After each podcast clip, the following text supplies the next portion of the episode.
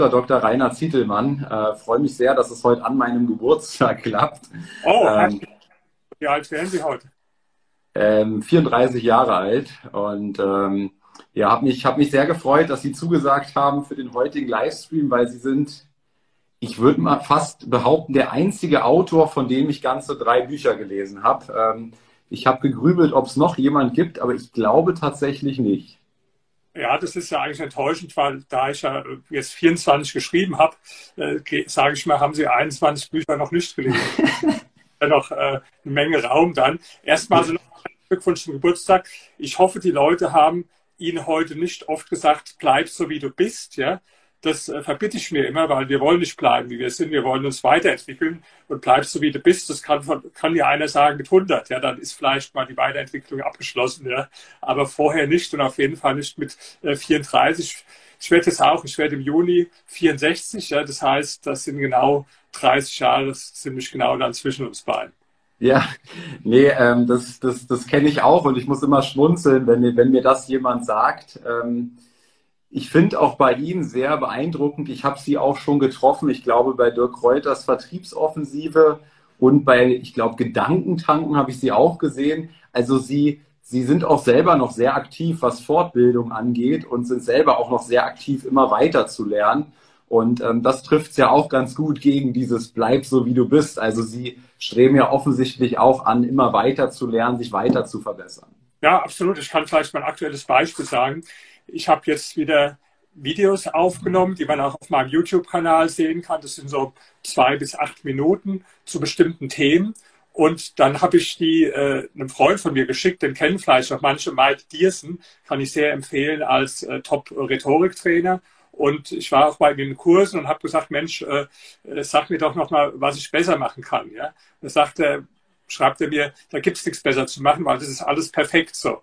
Da habe ich ihm so geschrieben, da bin ich jetzt enttäuscht, weil das heißt ja praktisch, ich kann mich jetzt nicht mehr äh, weiterentwickeln in dem Bereich. Aber ich habe dann was gefunden. Ich habe gesagt, okay, in Deutsch sind die jetzt perfekt, aber ich, ich will die alle in Englisch machen. Ja? Und ich gebe sehr viele Interviews in, in Englisch auf der ganzen Welt immer, aber jetzt so und ich halte auch Vorträge in Englisch, aber dann so Videos zu machen, wo dann doch nochmal jedes Wort richtig gut sitzen muss, auch von der Aussprache und von allem. Und das nicht natürlich abgelesen, sondern völlig frei das ist noch mal ein bisschen eine Challenge und deswegen habe ich gesagt, okay, da bereite ich mich jetzt im Moment drauf vor. Und am Anfang meist dann der Kameramann äh, bei mir und dann werden die, die Videos dann in englischer Sprache, weil das so, die werden in China sehr viel äh, geschaut. Also da war gerade neulich eins, das ist 500.000 Mal zum Beispiel gesehen worden, wow. auch haben. Das ist aber immer auf Deutsch mit Untertiteln dann in Chinesisch oder Vietnamesisch. Und da es da doch zunehmend auch Leute gibt, die Englisch sprechen, habe ich gesagt, also das ist jetzt so der nächste Step.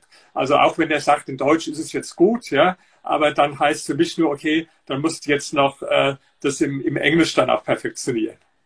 Ja, Mike Diersen und Sie haben eins gemeinsam, finde ich, den kenne ich auch, ähm, den finde ich auch sehr gut als Verkaufstrainer, ähm, weil er enorm authentisch ist und genauso ähm, genauso auch bei Ihnen, das schätze ich sehr an Ihnen, dass Sie, dass Sie im Grunde frei Schnauze reden. Ja, ähm, Sie haben nicht zu mir gesagt, ähm, Maurice, äh, bereite mir bitte alle Fragen vorab vor, ähm, sondern nein, ich lasse mich mal überraschen, ähm, stellen mir die Fragen und, ähm, ähm, und so, so führen Sie gefühlt jedes Interview, was ich auch in Vorbereitung auf das heutige Gespräch ge gesehen habe. Und das finde ich sehr beeindruckend, dass, dass Sie sozusagen sehr authentisch sind, egal und ich würde sagen, oder ich würde behaupten, dass nicht jede ihrer Meinung ähm, jedem gefällt, ja. Und das kann es ja auch gar nicht und das muss es ja auch gar nicht. Und das finde ich, das finde ich ähm, sehr cool. Und bei Mike Giersen hat man eh nicht das Gefühl, wenn der auf die Bühne geht, dann, dann haut der da einen raus nach dem anderen. Mein Handy bewegt sich hier immer die ganze Zeit. Ich muss mal sehen, wie ich das ein bisschen so äh, fixiere, ohne dass der Ton wieder schlecht äh, Ja, ich, ich melde mich der bewegt, das bewegt sich immer so praktisch nach vorne. Mal gucken, ob ich es habe ich mit dem anderen Handy abgesperrt. Mal gucken, ob das klappt. Nee, starten wir ruhig, genau. Einfach, ich sage immer genau, was ich denke. Es kann auf jede Frage gestellt werden. Ich kann natürlich nicht garantieren, dass ich auf jede Frage eine Antwort gebe, ja. Aber sagen wir mal, äh, ist eigentlich bisher nicht vorgegeben, nicht dass ich irgendwo gar keine Antwort hat, obwohl es ein paar Sachen gibt, wo ich dann sage, nee, da sage ich nichts dazu. Aber so machen wir es jetzt auch, ja. Ja, sehr cool, freue ich mich. Ähm, ich habe ja drei Bücher, wie gesagt, nur von 24 gelesen. Sie waren gerade enttäuscht. Äh, das war die Kunst des erfolgreichen Lebens, Reich werden und bleiben und äh, die Psychologie der Superreichen. Drei habe ich hier liegen. Ähm, Sie beschäftigen sich sehr viel mit dem Thema Erfolg und Reichtum und haben auch einen, ähm, ein Seminar, ähm, was da heißt Psychologie erfolgreicher Unternehmer und die Gesetze des Erfolgs. Und Jetzt habe ich in meinem Leben, ich lese zwei Bücher die Woche, schon viele Bücher, viele Erfolgsbücher gelesen. Und mich hat mal interessiert zu diesem Seminar, was Sie geben, diese Gesetze des Erfolgs. Ich meine, Sie geben ein ganzes Tagesseminar, das wollen wir jetzt nicht machen. Ähm, aber wir können ja mal Pareto anwenden. Ähm, wenn man Pareto anwendet, also was sind denn die 20 Prozent der Dinge aus Ihrer Sicht, aus diesen Gesetzen des Erfolges, ich sag mal, 80 Prozent des Erfolgs ausmachen, wenn Sie sich da mal vielleicht auf drei, vier Gesetze einigen müssten, welche wären das? Was fällt Ihnen da sozusagen sofort ein? Also als erstes fällt mir ein, äh, setze dir größere Ziele. Das ist auch äh, übrigens der Titel von meinem erfolgreichsten Buch. Das kennen Sie jetzt nicht, aber das ist inzwischen in elf Sprachen schon äh, erschienen auf der Welt.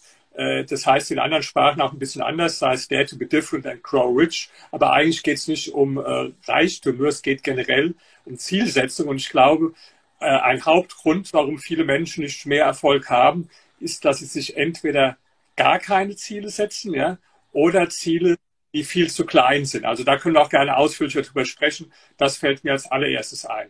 Das zweite, was mir einfällt, ist Umgang mit äh, Niederlagen und mit Rückschlägen. Ja?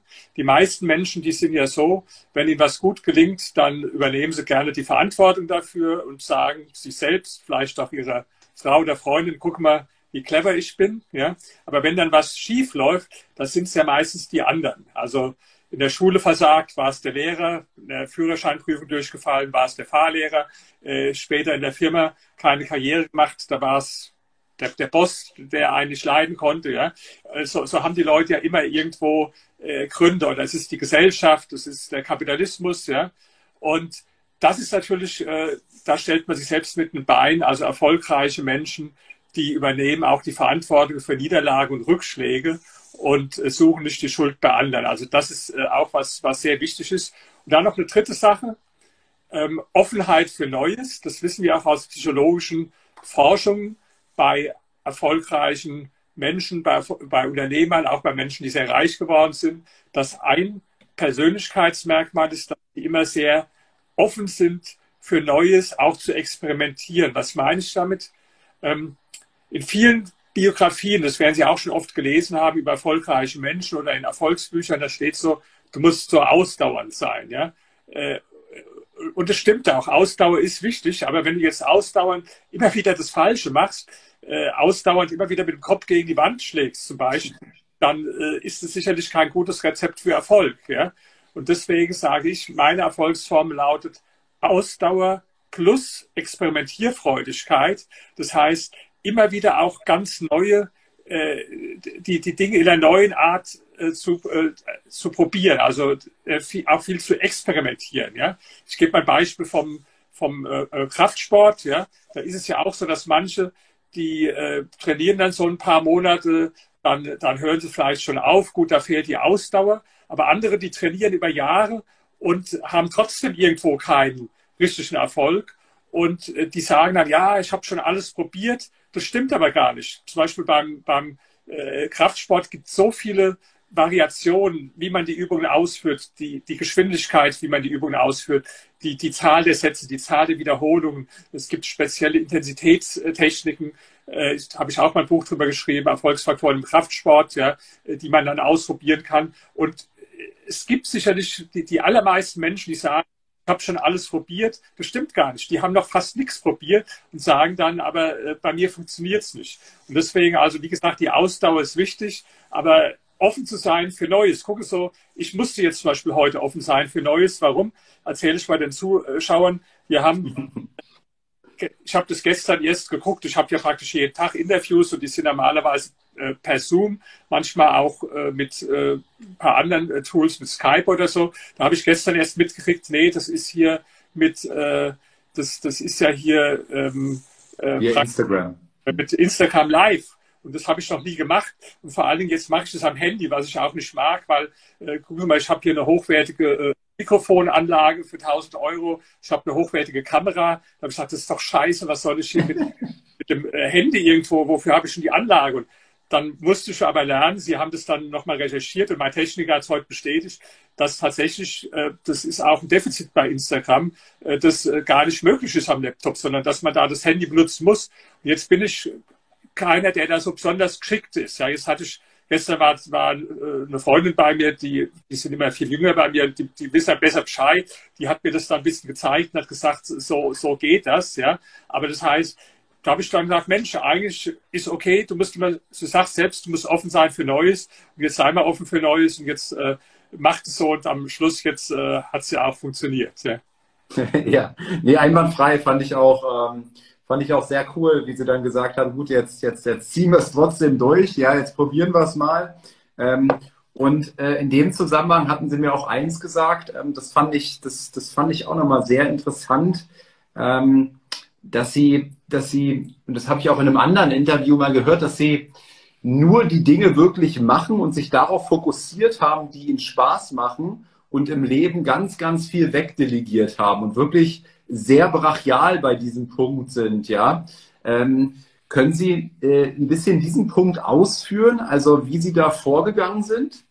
Also absolut. Sie haben ja von gefragt, was ist wichtig, um erfolgreich zu sein? Und da ist äh, erstmal sehr wichtig, dass man lernt, also Dinge zu delegieren. Ich habe das mein Leben lang gemacht, auch wo ich noch kein Geld hatte. Heute natürlich einfacher, wo ich äh, viel Geld habe, ja. Aber es ist immer ganz entscheidend und zwar aus zwei Gründen. Erstens mal, es gibt ja Dinge, die machen einem Freude und dann gibt es andere, die machen keine Freude, ja.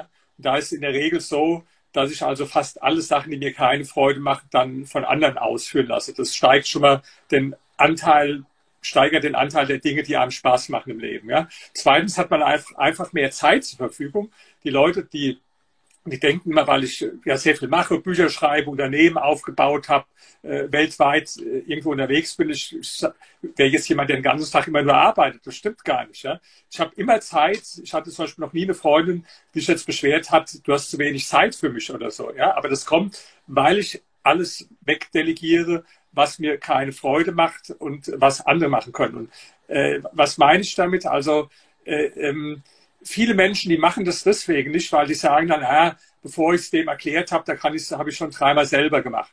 Das ist zum Beispiel ein ganz dummer Spruch, von dem ich nichts halte. Ja? Das ist zwar am Anfang so, wenn ich was delegiere, ich muss es dem anderen erst erklären, der macht es auch nicht auf Anhieb richtig. Ja? Klar, das dauert erst mal länger, aber das ist ja kurzfristig gedacht. Wenn, ich, wenn, wenn er es dann mal gelernt hat, ja, äh, dann ist es klasse. Und es gibt viele Sachen, die ich auch deswegen, sagen wir mal, zum Beispiel, ich bin zeitlang fast jeden Tag geflogen, ja, so, weil, wo ich meine Firma hatte, die Kunden, die waren fast alle nicht in Berlin. Und dann bin ich morgens immer zum Flieger, bin dann, was weiß ich, nach Frankfurt, nach Köln, nach München, nach Wien, wo auch immer hin. Und ich habe nur einmal im Leben einen Flug selbst gebucht, ja. So, nicht weil ich das jetzt zutraut hätte. Ich musste es dann auch tatsächlich mal machen und zwar eine besonders komplizierte Sache, weil da hatte ich dann in, in äh, Washington den Flug verpasst und das war nachts in Deutschland praktisch, wo ich meine Sekretärin nicht erreichen äh, konnte. Da, da musste ich es dann machen und es war sogar relativ kompliziert, aber natürlich habe ich es gekonnt. Aber ich, ich mache solche Sachen äh, nicht, ja, weil das ist ähm, also ganz wichtig, dass sie sich wirklich auf die Dinge konzentrieren, wo das, was Sie machen, einen Unterschied macht. Ich will es mal ein Beispiel sagen. Sie haben ja jetzt dieses äh, Seminar erwähnt, äh, was ich mache. Das ist am 8. Äh, Mai in Hamburg, ja, wo es um die Gesetze des, des Erfolges und des Reichtums geht. Ja. Was mache ich da? Ich habe praktisch die Idee entwickelt und ich gebe auch das Seminar. Aber dann ist ja ganz viel andere Arbeit.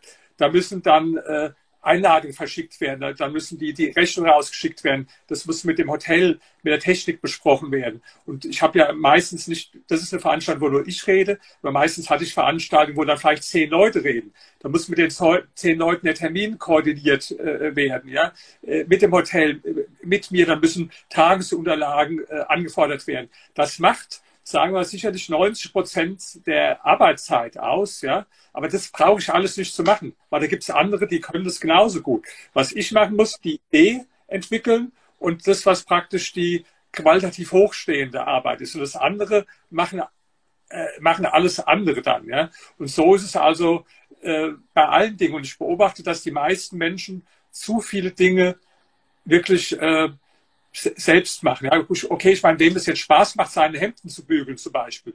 Wer sagt, da finde ich größte Befriedigung drin, dem will ich seinen Spaß jetzt nicht nehmen. Aber wenn das nicht so ist, da ist, bist du doch bekloppt, wenn du dich hinstellst und die, die Hemden bügelst oder, oder einkaufen gehst oder, oder irgendwo es, es sauber machst. Das sagen mir manche, ja, sie haben leicht reden, sie haben da ein Team von Leuten, weil sie viel Geld haben, können sie bezahlen. Nee, ich habe das immer schon gemacht. Also, wo ich äh, wo ich ein Kind war, gut, da muss ich zugeben, das ist vielleicht nicht so ganz fair. Ich hatte drei Schwestern, da, an die ich die Sachen delegieren konnte, die mir keinen Spaß gemacht haben. Ja, die fanden es ja. toll. Aber später dann, wo ich äh, studiert habe, äh, da war zum Beispiel, ich bin oft umgezogen und äh, ich, ich, bin jetzt kein Typ, der jetzt äh, Wände streicht oder irgendwo solche Sachen macht, da renoviert oder tapeziert. Ja, aber ich habe einen Freund gehabt, der hat das gemacht. Da habe ich ihm halt für beim Referat geholfen, was mir jetzt einfach gefallen. Ja, also delegiert. Später war ich dann äh, Assistent an der Freien Universität und da waren ja viele Sachen an sich für den Professor zu machen. Habe ich aber nicht gemacht. Ich habe meine Bücher in der Zeit geschrieben, meine Aufsätze, habe auch meine Lehrveranstaltungen. Der hatte andere Assistenten die haben halt dann die Arbeit für ihn gemacht, ja. Aber ich habe die nicht. Und dann war ich bei der Zeitung, bei der Welt. Da habe ich das gemacht, was mir Spaß macht, zu recherchieren und zu schreiben. Aber man musste auch andere Sachen machen. Das hieß so, die Seite aufreißen, also dann gucken, wo kommt da was hin und fehlen da noch drei Zeilen und kommt das Bild links rum oder rechts rum. Das hat mir jetzt keine Freude gemacht. Da habe ich mir gesagt, das kann ich nicht, sorry. Und dann mussten es halt andere dann machen, ja. Klingt mhm. egoistisch, ist es auch, ja. Aber sagen wir, die Lebensqualität erhöht ich sag mal so, es ist ja so, dass sich jedem Mensch das gleiche Freude macht. Zum Beispiel, ich habe eine Buchhalterin jetzt schon seit 13 Jahren, der macht es definitiv äh, Spaß, dieses äh, ganze Zeug. Ja? Mir jetzt nicht. Ja? So, ich finde, das ist fast schon asozial, wenn man solche Sachen selbst macht, weil sie nehmen ja Leuten die Arbeit weg, äh, die praktisch da Freude dran haben und die damit Geld verdienen. Also deswegen delegieren, delegieren, delegieren äh, Tipp vielleicht, den jeder mitnehmen kann, überlegen Sie sich mal, welche Dinge mache ich noch selbst, die ein anderer genauso gut machen könnte. Und Achtung, jetzt kommt die Falle. Die tritt oft bei Freiberuflern auf, zum Beispiel bei Anwälten oder bei Steuerberatern, auch bei anderen. Die sagen dann, naja, aber wenn es ein anderer macht, dann ist es ja nicht so gut, wie ich es mir vorstelle. Die sind so perfektionistisch. Und das kann ich verstehen, weil ich bin es auch. Ja? Trotzdem ist es so, es hat keinen Sinn, äh, sagen wir mal, äh, um die letzten drei Prozent irgendwo oder, oder fünf Prozent hinzukriegen, da nochmal 100 Prozent Arbeit draufzulegen, weil da können Sie andere Sachen in der Zeit äh, sinnvoll machen. Und deswegen müssen Sie lernen, ein 95 Prozent Perfektionist zu werden. Ja? Das war für mich auch schwer, weil ich sehr perfektionistisch bin. Es gibt nur ganz wenige Ausnahmen. Zum Beispiel im Moment muss ich die, die Druckfahnen gerade Korrektur lesen für mein nächstes Buch. Das kommt Mitte Juni. Und das ist jetzt keine Lieblingsbeschäftigung von mir, das dann zweimal durchlesen und genau zu gucken, ob da noch irgendwo die Seitenangabe richtig war und in dem Zitat ein Wort vergessen wurde oder vielleicht ein Druckfehler drin ist. Das macht zwar, das macht zwar auch noch jemand anders vom Verlag, aber das mache ich schon selbst, weil ich mir sage, jetzt hast du ein Jahr Arbeit in das Buch gesteckt, da, da musst du halt äh, die Woche auch das machen, weil man ärgert sich richtig, wenn man dann ein Buch in die Hand äh, nimmt und dann siehst du, da ist ein Druckfehler, da einer. Also das, das sind die zwei, drei Prozent Sachen, die ich mache, die mir keinen Spaß machen. Aber es sind wirklich in meinem Leben nicht mehr als zwei, drei Prozent. Alles andere macht, was ich mache, macht mir wirklich Freude. Und es hängt mit dem Delegieren auch zusammen. Ja. Ja, ja, ne, ne, also für mich eine tolle, eine tolle Lebensvision, ähm, was auch mein Ziel ist. Ich meine, ich bin da selber auch schon sehr, sehr stark, weil ich habe im Grunde zwei linke Hände. Für mich ist das aber auch kein Problem, ja, weil es gibt Menschen mit zwei rechten Händen und die können bei Immobilien etc. das viel, viel besser als, als ich je könnte. Oder ähm, ein anderer Punkt auch ähm, zum Beispiel Putzen, ja. Ich habe eine Putzfrau und da mag so mancher sagen, Maurice, das ist aber, das ist aber arrogant, ja, dass du eine Putzfrau beschäftigst äh, oder ähm, und ich sage nein. Ähm, mir macht das Punkt eins, wie Sie sagten, einfach keinen Spaß, ja. Punkt zwei bin ich da auch nicht besonders gut und Punkt drei, wenn ich diese Zeit nutze, wenn die vier Stunden zum Beispiel die die Wohnung sauber macht, ja, und ich diese vier Stunden benutze, um produktiv zu arbeiten, dann verdiene ich, weiß ich nicht, 800 Euro in den vier Stunden, ja, und sie kostet mich 70 Euro, ja. Ähm, das heißt, für mich ist es immer wieder brachial dumm, so eine Sachen. Also rational ist das einfach dumm. Und genauso auch einkaufen, ja. Wenn ich Lebensmittel einkaufe und eine Stunde äh, an, an einem Samstag in einem Supermarkt verbringe, dann regt mich das innerlich richtig auf, weil es einfach nicht gut genug delegiert oder gemanagt ist, dieses Thema Einkauf, ja. Nee, bei, bei, mir, das macht ja alles die Putzfrau, ja. Also, die kriegt einen Zettel, was er einkaufen soll, ja. Äh, das ist auch bei mir nicht so schwer, weil es sind immer die gleichen Sachen. Da geht es nur um die, um die äh, Menge, ja. Da steht ein Zettel, dreimal Himbeeren, fünfmal Blaubeeren, ja, dann äh, die, die, die Äpfel wieder und die Grapefruits, das weiß ich schon, ja. Dann geht die einkaufen, räumt es bei mir in äh, äh, Kühlschrank und da, wo es halt hingehört, rein, ja. Ähm, und äh, klar, die bringt auch die Sachen in die Reinigung, die äh, bringt die auch wieder zurück, die hängt die auch in den Schrank, die wäscht auch meine Wäsche, die, die, die packt es dann zusammen und tut es in den Schrank. Also die, die putzt ja nicht nur, die macht das alles äh, äh, praktisch. Ja? Würde ich jetzt gar nicht auf die Idee kommen, äh, das, das äh, zu machen. Und es ist, wie gesagt, Sie haben drei Punkte genau, noch einen vierten. Wenn jetzt jeder so denken würde und sagt, ach, die tut mir leid, da muss ich so eine Arbeit machen, deswegen mache ich selbst. Ja, wie gesagt, das ist asozial, weil da nehmen Sie als solche Menschen, äh, die ja auch äh, vielleicht das ja auch gerne machen und die auf jeden Fall auch darauf angewiesen sind auf das Geld, die nehmen sie dann, äh, den, den nehmen sie die Arbeit weg am Schluss. Ja, vollkommen richtig. Ähm, sie hatten noch drei, also zu diesen Gesetzen des Erfolges. Sie haben ja, Sie haben ja drei Dinge ge genannt, auf die ich mal näher eingehen möchte. Also einmal der, der um Umgang mit, mit Niederschlägen, so war das Wort, glaube ich, mit, mit dem ja. Thema Scheitern. Ähm, wie bitte? Sie, Sie haben jetzt äh, Niederschläge gesagt. Nee, es waren Niederlagen und Rückschläge. Ah, ja. Ähm, auch, das ist der Regen. Ja? Und in dem, in, dem, in, dem, in dem Bereich eben auch 100-prozentige Eigenverantwortung zu übernehmen. Ähm, haben, Sie da, haben Sie da Beispiele aus Ihrem Leben, wo Sie das, ähm, wo, woran Sie das mal demonstrieren können? Ja, es kommt ja darauf an, äh, wie reagierst du, wenn jetzt was Negatives passiert. Ja? Wie reagierst du? Also ich sag mal was, meine, meine Autobiografie, die halte ich gerade mal hier hin. Ein bisschen Buchwerbung muss sein. Das müssen Sie auch noch lesen. Das ist, wenn ich, die fängt mit folgender Story an. Das war vor fünf Jahren, etwas mehr als fünf Jahren. Äh, damals äh, sind ein paar Mitarbeiter, Führungskräfte aus meiner Firma gegangen. Und es war schon nicht ganz einfach, aber ich hatte einen, der war sehr wichtig. Ja? Und äh, der ruft mich dann drei Tage vor Weihnachten ich mit ihm und da sagt er, er geht auch und zwar Ende Januar. Ja. Und da wusste ich, das war also wirklich ganz negativ für die Firma, weil der so eigentlich noch wichtiger für die Firma war als ich. Ja. Und ähm, das war natürlich so ein kleiner Schock für mich, oder was heißt ein kleiner? Es war ein richtig Bumm. Ja. So, und jetzt, wie reagiert man darauf? Ja? Reagiert man darauf, dass man sagt, Mensch, das Arschloch so, warum macht er das? Der weiß doch, dass es im schwierig ist. Warum tut er dir das an und den verfluchen und so? Habe ich überhaupt nicht gemacht. Ich habe den verstanden, äh, warum der äh, das jetzt macht, ja. Und ich habe dann zwei Minuten, nachdem der mir das sagt, habe ich gesagt, okay, was halten Sie davon, wenn ich Ihnen die Firma verkaufe?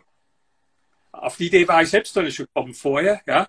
Aber ich habe dann auf einmal da eine Chance drin gesehen, weil ich hatte die Firma schon 15 Jahre lang das war zwar okay, aber so die richtige Begeisterung, dass ich morgens aufstehe und sage, wow, jetzt mache ich das wieder, die war schon nicht mehr da. Äh, und vom finanziellen her hatte ich sowieso nicht mehr machen müssen. Ja? So, aber du kannst jetzt nicht morgens zu den Mitarbeitern gehen und sagen, guten Morgen, erstens habe ich keine Lust mehr, zweitens brauche ich das Geld nicht mehr und drittens, äh, die Firma ist dicht, ihr könnt nach Hause gehen. Das machst du nicht so. Ja? Und die Firma war an sich schwer käuflich, weil die hat meinen Namen gehabt und in der Außenwahrnehmung, da hat also jeder gedacht, äh, ohne den äh, Zittelmann ist die Firma nichts wert. Ja? Also vielleicht hätte ich sie verkaufen können, aber dann hätte mir garantiert der Käufer gesagt, äh, dann, dann müssen sie aber noch drei oder vier Jahre dabei bleiben. Ja? Das wäre so ähnlich wie, wenn du geschieden wirst und der Richter sagt, du musst jetzt dann noch drei Jahre mit der Frau zusammen leben. Also das würde ich ja auch nicht machen, sondern wenn, dann soll so, so ein richtiger Cut sein. Und deswegen hatte ich so schon manchmal so das Gefühl, Mensch, äh, irgendwo mal was ganz anderes machen, aber ich habe da keinen Weg. Und wo der das gesagt hat, ich gehe, da hat er auf einmal, Mensch, da ist ja eine Chance. Und das heißt, ich habe jetzt nicht dem Schuld gegeben oder gesagt, Mensch, äh, warum geht der, das ist ja gemein oder was weiß ich. Nee, erstens habe ich ihn verstanden, wenn ich mich in seine Situation versetzt habe, ja. Und zweitens habe ich die Chance für mich gesehen. Ja, und natürlich hat er nicht gleich Ja gesagt. Äh, wir, haben dann gesprochen, die nächsten Wochen mit äh, Wirtschaftsprüfern, Bank und, und Steuerberater und was man da so macht, ja. Ja, aber sechs Wochen später haben wir beim Notar gesessen. Ich war dann frei. Ich bin dann erst mal zwei Monate nach New York, wohne in New York, die ist normalerweise verbietet, aber das kannst du ja sonst auch nicht machen, wenn du eine Firma hast, ja. Äh, er ist jetzt Unternehmer, äh, die Firma ist weiterhin Marktführer in, in, in dem Bereich.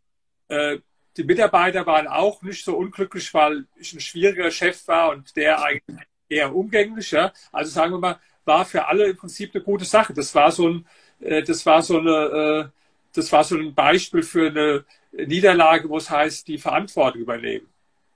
Mhm. Und dann sagten Sie ähm, größere Ziele. Ähm, beim Thema Ziele ist ja die Frage, wie groß muss ein Ziel sein, dass es sozusagen gewinnbringend ist, aber nicht gleichzeitig frustrierend, weil wenn ich mir vielleicht ein, ein, ein super großes Ziel setze, was völlig außerhalb meiner Reichweite ist, kann es ja sein, dass es mich irgendwann statt motiviert eben hemmt. Ähm, wie würden Sie sagen, wie muss ich meine Ziele gestalten? Also ähm, man hört ja manchmal so Motivationstrainer, die sagen, nichts ist unmöglich. Ja? das, das stimmt natürlich so nicht. Ja? Also wenn ich jetzt sage, nächstes Jahr will ich zum Mars fliegen und übernächstes Jahr will ich Präsident der Vereinigten Staaten werden, das geht also beides 100 Prozent nicht. Das ist unmöglich. Und das nützt auch nichts, wenn ich mir das als Ziel setze oder autosuggestiv jeden Morgen vor den Spiegel stelle und sage, ich fliege zum Mars, fliege zum Mars, ja, dann wird höchstens die Frustration dann eintreten, die sagen. Also, das ist natürlich, es gibt schon Ziele, die tatsächlich unmöglich sind, aber die meisten Menschen, die setzen sich nicht die zu groß sind, sondern wirklich äh, die, die zu klein sind oder gar keine Ziele. Ich will mal ein Beispiel wieder sagen äh, von dem, äh, von dem äh, Kraftsport. Ja? Wenn Sie jetzt zum Beispiel, wenn Sie machen jetzt Bankdrücken, ja? also liegen auf der Bank und die Hand hoch. Mal angenommen, machen jetzt 10 mal 80 Kilo zum Beispiel nur. Ja? Wenn ja, Sie ich mache ich mach 100, Herr Siedelmann. 10 mal 100, ja? Ja, nee, schaffe ich nicht mehr. Jetzt soll ich Corona nicht mehr. Sagen wir mal 10 mal 80. So. Und sie nehmen sich dann vor, okay, in einem Jahr mache ich 10 mal 85. Das ist natürlich eindeutig zu klein, weil das, das wissen sie schon vorher, dass das klappt so. So sicher wie es Abend der Kirche, wenn sie regelmäßig trainieren, das, das kann gar nicht anders sein. Ja? Wenn sie sich jetzt Ziel nehmen würden, in einem Jahr mache ich 10 mal 300. Ja? Das ist Quatsch. Ja? Ich weiß nicht mal, ob sie es mit Anabolika nehmen würden, schaffen würden, aber ich habe selbst nie Anabolika nehmen genommen und lehne es auch ab. Aber auf natürliche Weise können sie das auf keinen Fall erreichen. Deswegen, wenn sie sich dann zum Beispiel aber selbst das Ziel setzen würden, in einem Jahr, sagen wir, äh, statt 10 mal 80, 10, 10 mal 110, ja, das ist schon ein ziemlicher Hammer und ziemlich ambitioniert. Und es ist auch nicht ganz sicher, ob sie es schaffen. Sie haben da schon Zweifel dran. Aber ich sage mal, ein Ziel, wo sie keinerlei Zweifel haben, dass sie es erreichen und äh, überhaupt keine Angst, das ist schon zu klein. Ja? Äh, es muss so eine Gratwanderung sein, dass sie gerade noch so mit Mühe dran glauben können. Also wenn sie sagen, ach, das schaffe ich auf jeden Fall, ist es auf jeden Fall zu klein. Ja? Äh, aber wie gesagt, es darf auch nicht so sein, dass es völlig unmöglich ist, dran zu glauben. Ja? Das muss man natürlich im Einzelnen austarieren. Aber ich sage auch nochmal, die meisten Menschen, die stellen, die setzen sich deswegen keine größeren Ziele, weil sie Angst haben, was passiert, wenn ich es verfehle. Ja? Das ist aber auch eine falsche Angst. Äh, sogar mal noch extremer. Ein Mensch, der immer alle seine Ziele erreicht, ja, den, den nenne ich den, den totalen Loser. Das klingt jetzt vielleicht als äh, so paradox, ja, aber warum? Weil der beweist ja nur damit, dass er sich immer zu kleine Ziele gesetzt hat, ja. Weil wenn du dir, nehmen wir wieder das Bankdrücken als Beispiel, ja, wenn du nicht mal auch da liegst und der Trainingspartner steht hinter dir und muss dir hochhelfen, ja, dann, dann hast du definitiv nie genug äh, Gewicht aufgelegt. Ja? Du musst ja an die Grenze gehen. Und wenn du an die Grenze gehst, dann wird es logischerweise auch mal sein, dass du es nicht schaffst. Ja? Und so wie das jetzt beim Kraftsport ist, so ist es auch bei den Zielen. Du musst, das müssen auch mal Sachen sein, äh, die du also verfehlst. Und es gibt so ein Lied, das kennt vielleicht der eine oder andere, zumindest von den Älteren. Ich weiß nicht, ob Sie es kennen, von Rolling Stones. Das heißt, äh, you can't always get what you want, but if you try sometime, you get what you need. Ja? Da ist auch viel Wahres dran. Vielleicht setzt du dir das Ziel, zum Beispiel jetzt mit den 110 Kilo, ja? und vielleicht erreichst du es nicht und stattdessen sind es 100. Okay, aber es ist immer noch ein toller Erfolg, weil das heißt ja dann, du bist von 80 auf 100, ja. Wenn du dir jetzt äh, das Ziel nicht gesetzt hättest, wärst du vielleicht gar nicht dahin gekommen. Oder du setzt dir jetzt vielleicht das Ziel, 100 Millionen zu machen. Vielleicht wären es am Schluss nur 40 oder, oder 30 oder was weiß ich, ja. Trotzdem, äh, ja, das, das heißt, ähm, das, das, äh, das, sich jetzt kein Ziel zu setzen, weil man Angst hat, man könnte das ja nicht erreichen das, das heißt ja, du bist ja von vornherein äh, gescheitert. Ja? Und oft ist auch mit den großen Zielen, äh, die sind nicht unbedingt in jedem Fall schwerer zu erreichen als die, die kleineren. Ich sage mal ein Beispiel. Ähm, jetzt, wenn man jetzt zum Beispiel eine, eine Freundin sucht, ja, so, und man möchte jetzt eine haben, also ich hatte immer die, die allerhübschesten Frauen, ja, hat ja jeder. so, und warum, ja, weil, weil die haben mir halt gefallen und ich habe ich hab nur die, die mir wirklich am, am allerbesten gefallen haben, die habe ich jetzt äh, auch überhaupt angesprochen. Ja? So, und ähm, die haben jetzt natürlich vielen anderen auch gefallen. Ist ja klar, ich habe ja keinen besonderen Geschmack, ich habe letztlich Geschmack wie die, die meisten Männer auch. Ja?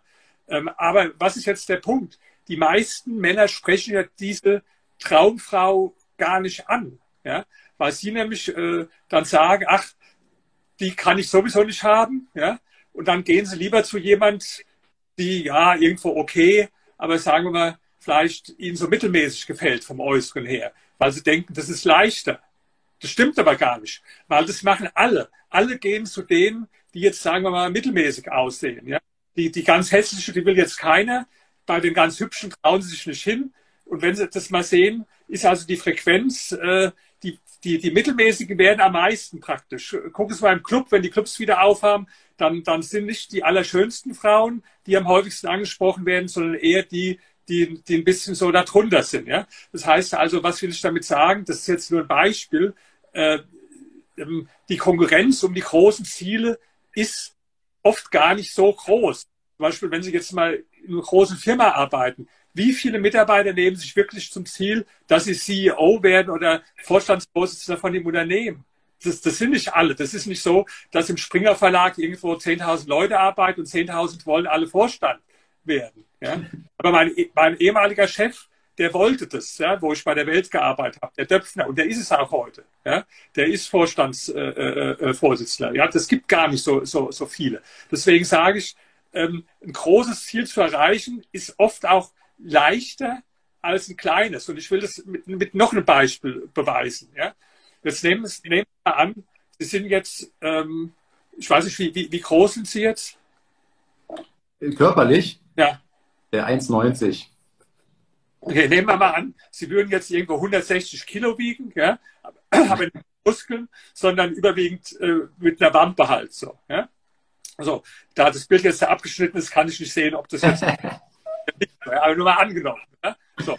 Und ähm, jetzt würde ich vornehmen, ich nehme jetzt ab von 160 auf 130, was ja schon ein echter Hammer ist, dann 30 Kilo abnehmen. Also da müssen Sie schon sehr hart und lang Diät für machen. Aber ist das wirklich motivierend? Mich würde es nicht motivieren. Warum? Weil vorher sind Sie fett mit 160 Kilo, danach sind sie fett mit 130 Kilo. Ja? Ich bin in der gleichen Kategorie drin geblieben praktisch. Ja? Die sind immer noch übergewichtig. Ja? Äh, klar, ihre Freunde werden ihnen auf die Schulter klopfen, Kompliment machen, sagen, Mensch, super, was du geschafft hast. Aber einer, der sie nicht kennt, ja, der wird jetzt nicht sagen, oh wow, was hat der für einen tollen Body oder so. Das wird keiner sagen. Sondern die, die, die Leute sind gemein, die werden immer noch sagen, der ist fett. Und sie können sich ja nicht ein Schild irgendwo um den Hals hängen und sagen, ich weiß, ich bin dick, aber hättest du mich früher gesehen, wüsstest du das. ja, das macht ja keiner. Ja? Also das heißt, ähm, wenn Sie sich jetzt aber zum Beispiel zum Ziel setzen würden, ich will jetzt so eine Figur haben wie der Zittelmann zum Beispiel, ja, so, das ist ja viel motivierender, ja, weil, weil größere Ziele führen zu einer größeren Motivation. Kleine Ziele führen zu einer kleinen Motivation. Und das waren alles Dinge, ich, äh, ich habe ja gesagt, mein erfolgreichstes Buch heißt Setze dir größere Ziele, geschrieben habe. Und nachdem ich das Buch aber schon geschrieben hatte, ja, da habe ich äh, mich mit, habe ich was kennengelernt, das, das kannte ich nicht. Das heißt die, die Goal-Setting-Theorie. Eine Theorie, die ist mit über 400 verschiedenen Studien äh, weltweit getestet, also eine wissenschaftliche psychologische Theorie. Und diese Goal-Setting-Theorie, die besagt, da haben sie durch wissenschaftliche Forschung herausgefunden, dass wenn sich die Menschen größere und spezifische Ziele setzen, dass sie mehr erreichen, als wenn sie sich nur so vage Ziele und äh, äh, kleine Ziele setzen. Ja? Also das ist auch durch wissenschaftliche äh, Forschung tatsächlich belegt. Und deswegen, ähm, ja, es gibt immer so Leute, die sagen, ja, das muss realistisch sein. Aber da, da, wenn ich das höre, bin ich schon so ein bisschen skeptisch, weil die meisten meinen mit realistisch, dass es möglichst äh, niedrig sein soll, das, das Ziel. Und äh, klar, es gibt jetzt auch Spinner, die setzen sich jetzt Ziele, die, die wirklich unrealistisch sind, die, die viel zu groß sind. Aber das, das sind nicht die meisten Menschen. Die meisten, die haben gar kein Ziel und die anderen, die haben dann Ziele, die zu klein sind. Ich habe das äh, aus Ihrem Buch, hier steht es auch nochmal drin, ähm, das Zitat, was Sie gerade meinten, das habe ich heute in der Story auch gepostet, äh, fand ich sehr interessant zu diesem Thema Ziele. Ähm, was ich festgestellt habe, gerade ich mache ja auch viel über Börse und Immobilien, ähm, teile ich Erfahrungen, die ich dort gesammelt habe. Und wenn ich mit Leuten spreche, dann merke ich häufig, dass diese finanziellen Ziele, Sie haben jetzt den Bereich ähm, Bodybuilding zum Beispiel angesprochen. Ich merke es häufig im Bereich Finanzen, wenn mir Menschen ihre Ziele nennen, wie zum Beispiel, ich habe jetzt 50.000 Euro im Depot und mein Ziel ist in acht Jahren 100.000. Ich glaube, das, ist ja, das, das ist ja ganz lächerlich. Das ist ja, ja. lächerlich. So, ne? Genau, ne? das ist auch nicht sonderlich motivierend und es verändert auch nicht dein Handeln. Ne? Und ich glaube, das, was Sie auch sagten, und ähm, das sage ich auch immer wieder, dass die Ziele so groß sein müssen, dass sie auch dein Handeln, deine Motivation eben deutlich verändern. Ja, wenn jetzt mein Ziel zum Beispiel nicht ist, 50 also auf 80 oder auf 100 zu kommen, aber wenn ich jetzt sage, ich will auf eine Million, dann muss ich meine Gedanken ändern und dann muss ich auch mein Handeln ändern. Ja, weil da komme ich nicht hin mit meiner Sparleistung von 300 Euro. Das heißt, ich muss mir mal Gedanken machen, wie kann ich meine Einkunftsseite erhöhen, weil der Hebel auf meiner Sparseite, der ist ja sehr, sehr stark gecapped. Ja, da werde ich, vielleicht komme ich von 300 auf 400 Euro, aber ich komme eben nicht von, von 300 auf 4000 Euro. Und ähm, das stelle ich immer wieder fest, dass auch in diesem Bereich Finanzen die Ziele häufig schlichtweg zu klein sind. Was denken Sie? Ja, also Ihr Beispiel passt gerade wunderbar für mich, weil ich habe jetzt ziemlich spät angefangen, mir finanzielle Ziele zu setzen. Ich hatte vorher mir große Gesetzt, aber die waren in anderen Bereichen von der Wissenschaft und so, nicht im finanziellen Bereich. Ja. Im finanziellen Bereich, da war ich schon relativ alt. Das war, da war ich so Ende 30. Ja. Und da hatte ich damals nichts so. Also äh, minus 30.000 D-Mark war das damals noch auf dem Girokonto, überzogen halt, und plus 20 auf dem Sparkonto. Also gut für die Bank, aber natürlich, ich hatte jetzt keine großen Schulden, weil ich habe sehr gut verdient für alle Verhältnisse. Ja. Hatte ich äh, damals auch so 200.000 im Jahr verdient, also es sind jetzt keine großen Schulden, aber ich hatte immer an, an der Kante praktisch. Ja. Warum? Weil ich habe halt alles ausgegeben. Und dann habe ich mir irgendwann das Ziel gesetzt, dass ich also reich werde, vermögend werde. Ja. Und dann habe ich angefangen und dann irgendwann saß ich auf, in so einem Seminar bei dem Bodo Schäfer, den kennen Sie auch äh, äh wahrscheinlich. Äh, das war 1997 oder so. Und da hatte ich schon nicht mehr null, da hatte ich dann so 50.000 oder so. Deswegen ist der Betrag gerade ganz interessant, den Sie nennen. Und da hat er dann gesagt, äh, schreiben Sie sich mal auf, äh, welch, also auf so einem Platz, das war ein Ordner, ich muss mal gucken, ob ich da noch, ähm, hier steht er nicht, aber das war in so, einem, in so einem Ordner, sollte man sich praktisch aufschreiben, Ziele, die man hat, auch jetzt in finanzieller Hinsicht. Und damals hatte ich so 50.000, wie gesagt, ungefähr. Und dann hat er einen Satz gesagt, der, der hat mich nachdenklich gemacht. Der hat gesagt, bitte nicht zu klein, weil was kriegen Sie nicht mehr, sich jetzt vorstellen. Ja? Da habe ich gesagt, oh, dann musst du auf jeden Fall ein großes Ziel aufschreiben.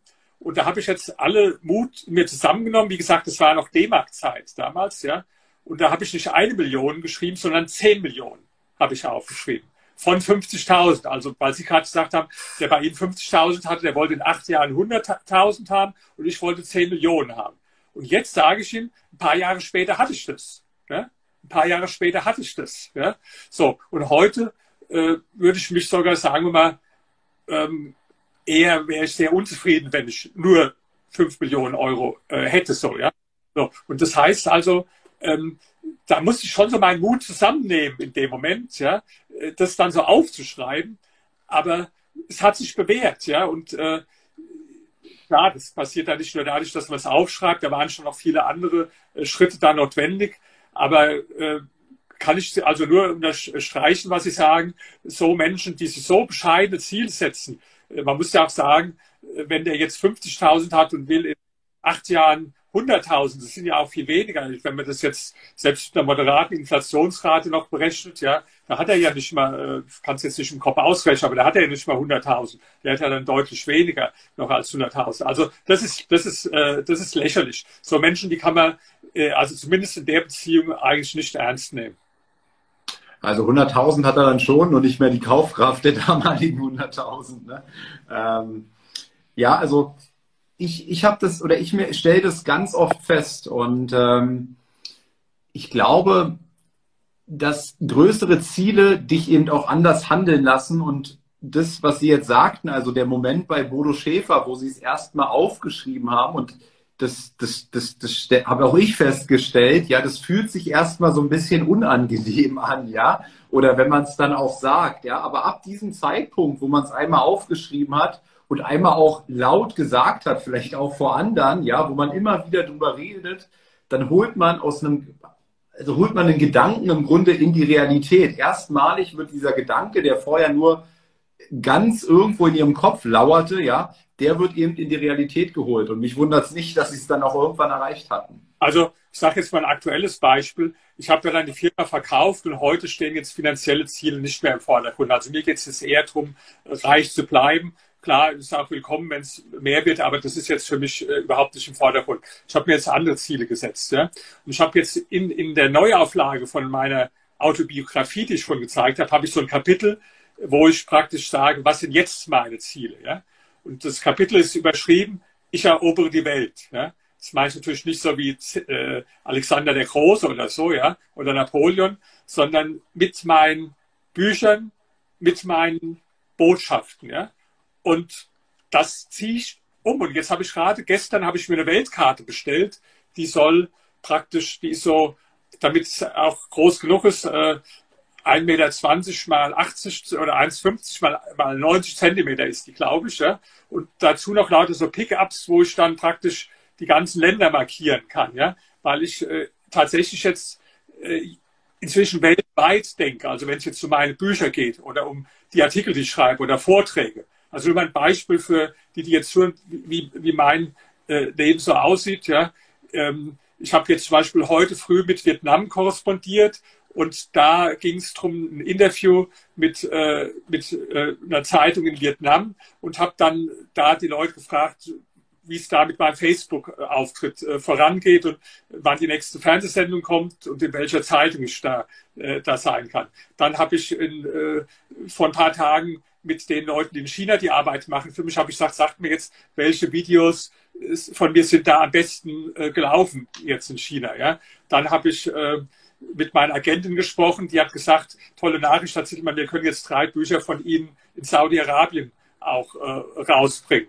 Dann habe ich, äh, warte ich jetzt drauf, in den nächsten Monaten kommt mein erstes Buch in Russland. Äh, was da, wo, da hatte ich noch nie ein Buch äh, gehabt, ja.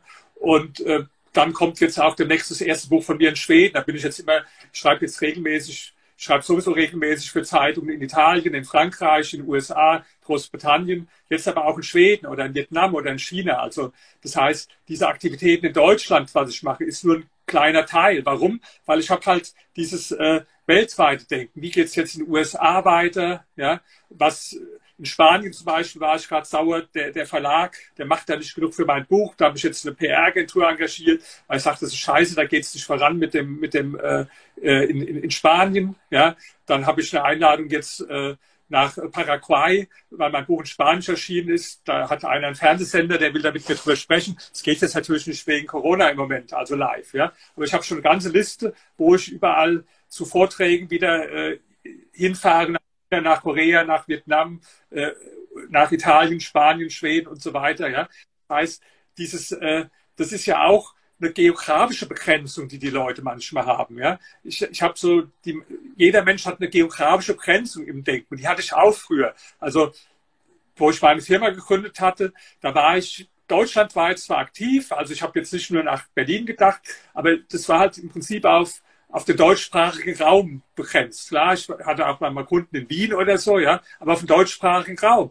Und dann irgendwann habe ich gesagt, nee, das jetzt, jetzt erweiter mal wirklich deinen Horizont weltweit. Und das ist natürlich dann mit Herausforderungen dann äh, auch, auch verbunden. Auch von der Sprache. Da musst du mit dem Englisch äh, schon irgendwo nochmal zulegen, wenn du permanent äh, Interviews und Vorträge machst. Da war ich auch aufgeregt, wo ich das erste Mal in Amerika vom großen Publikum gestanden habe, frei, ohne irgendwo was in der Hand und habe eine halbe Stunde zu denen gesprochen. Da war ich also auch stolz auf mich, wo ich das äh, geschafft habe. Und äh, das ist also immer wieder neue, größere Ziele setzen und das muss, das wollte ich an dem Beispiel sagen, nicht im finanziellen Bereich unbedingt liegen. Mit Büchern verdient man nicht äh, viel, viel Geld so, ja. Und mit den Zeitungsartikeln schon gar nicht. Nee, aber ich habe gewisse Dinge weiterzugeben. Ich habe eine gewisse Botschaft. Deswegen mache ich das ja auch heute mit Ihnen. Meistens ist es mit jungen Leuten. Vor einer Woche genau hatte ich mit äh, Studenten in Peking so, so Zoom praktisch, ja. Äh, da habe ich einen Vortrag gehalten und danach haben die ihre Fragen gestellt. Und davor die Woche hatte ich das mit äh, Studenten in äh, Großbritannien und davor mit welchen Italien. Das macht mir Spaß, weil ich denke, ich habe ein paar Sachen äh, für junge Menschen äh, weiterzugeben. Das heißt, die Ziele müssen nicht immer im finanziellen Bereich liegen. Ja. Herr Ziedemann, Sie sagten, Sie haben ähm, aktuell im finanziellen Bereich eher das Ziel, Ihr Vermögen zu halten. Ja. Jetzt habe ich aber, jetzt habe ich aber ein Angebot für Sie. Ähm, dieses Angebot ähm, da könnten Sie eine Milliarde oder nicht sagen wir, Sie könnten 150 Milliarden bekommen, das gesamte Vermögen von Jeff Bezos, ja. Ähm, Sie müssten aber Ihr ganzes Vermögen dagegen stellen und die Wahrscheinlichkeit, dass Sie gewinnen, liegt bei 97 Prozent. Würden Sie diesen Deal machen? Also das ist jetzt eine sehr gute Frage. 97 Prozent, ja. Ähm, also bei 97 Prozent denke ich, machen würde. Ja, 97 Prozent für mich. Ja, ja genau. Ja, ja. Das, also das denke ich schon, dass ich es machen würde, weil da ist ja wirklich, sagen wir, eine sehr äh, klar das Risiko, dass ich alles verliere, ja. Aber das würde ich mir dann schon zutrauen, dass ich da ähm, dann auch schon mal wieder zu Geld komme, ja. Aber sagen wir mal, auf der anderen Seite dann der reichste Mann der Welt zu sein, das ist natürlich so verlockend, weil wissen wenn ich es nicht machen würde, ja, dann würde ich bestimmt jahrelang mir immer den Vorwurf machen, sagen, Mensch, warum hast du es damals nicht gemacht? Ja, äh, jetzt könntest du der reichste Mann der Welt sein. Und ich will da nicht irgendwie so ein, so ein Opa sein, so ein Tatterkreis, der dann mit anderen Opas mit 90 am Tisch sitzt. Wenn ich gewollt hätte, hätte ich gekonnt, aber ich habe es nicht gemacht. Dann lieber sagen, okay, warum hast du jetzt keine Kohle? Ja, ich hatte diese Chance und ist halt anders, deswegen habe ich jetzt nicht mehr so viel. Aber das ist jetzt nur bei 97 Prozent. Wenn Sie jetzt zum Beispiel das äh, umgedreht, umdrehen würden, würde sagen, die Chance ist dann 10 Prozent. Ja. Da würde ich zum Beispiel schon nicht, nicht äh, auf keinen Fall machen. Ja. Und ähm, ich meine, rein rational gesehen müssten Sie den Deal ja fast schon bei 50 Prozent annehmen, weil die, die Upside ist ja viel, viel höher sozusagen. Aber auch da wahrscheinlich nicht, oder? Ja, das würde ich nicht so unbedingt sagen, weil die Frage ist ja, was heißt Upside und Downside? Downside ist, ich würde alles verlieren und das wäre natürlich schon eine ganz erhebliche Umstellung von meinen äh, äh Lebensverhältnissen. Ja? Ich müsste erstmal all meinen Freundinnen sagen, dass ich überhaupt keine Kohle mehr habe und wir künftig nur noch äh, zum äh, McDonalds gehen, nicht künftig äh, einladen müssen, dass wir auch nicht mehr mal fahren können, sondern dass wir äh, nur noch äh, praktisch äh, jetzt U-Bahn fahren und dass der nächste Urlaub äh, nicht 50.000 Euro kostet, sondern nur noch äh, praktisch in die Jugendherberge geht. Das wäre schon mal also bestimmt, sagen wir mal, äh, keine schöne Nachricht für die Freundin von mir. Ja? So, dann, dann müsste ich meine schöne Wohnung aufgeben. Und, ja? Äh, also das Downside ist schon erheblich. Ja? Was würde ich? Klar, ist toll, der reichste Mensch der Welt zu sein. Auf der anderen Seite sage ich mal so, mit dem Geld, was ich jetzt habe, kann ich alles das machen, was ich will. Ich, ich, vor allen Dingen das Wichtigste ist, ich bin gar nicht so ein Luxusmensch. Ja? Für mich heißt finanzielle Freiheit vor allen Dingen was anderes. Das heißt, ob ich arbeite, was ich arbeite, wann ich arbeite, wie ich arbeite, wo ich arbeite, entscheide alles ich. Insofern habe ich ja schon tatsächlich eine, eine große Freiheit. So, ja. Ich weiß, ich muss die nächsten 100, 200 Jahre nicht mehr arbeiten. Ich arbeite ja gerne, aber ich, ich muss nicht, ja, sondern das entscheide alles ich. Wenn ich das jetzt aufgeben würde, aufs Spiel setzen würde, praktisch würde ich die Freiheit verlieren. Das ist also schon ein großes Downside. Erstmal klar, ich würde mir schon zutrauen, äh, da, äh, da auch wieder zu Geld zu kommen, aber äh, sagen wir mal, äh, so, so easy ist es auch nicht. Ja? Äh, und äh, was würde ich jetzt gewinnen? Auf der anderen Seite, was, was könnte ich jetzt mit dem Vermögen von Chef Bezos mehr oder anders als jetzt machen? Ja? Also die Freiheit hätte ich nach wie vor. Klar, ich könnte schon ein paar tolle Sachen und ich bin auch ein äh, äh, sehr, sehr eitler Mensch. Also ich wäre dann äh, äh, äh, berühmt und so, ja. Und auf der ganzen Welt und so weiter, ja. Also ja. wäre schon gut, aber es ist jetzt nicht so banal, dass Sie sagen, ähm, das, das Upside ist sehr hoch und das Downside ist sehr gering, sondern ich würde jetzt sagen, dass das Downside, nämlich du verlierst jetzt praktisch erstmal die finanzielle Freiheit, ja das ist schon äh, ganz erheblich. Ja.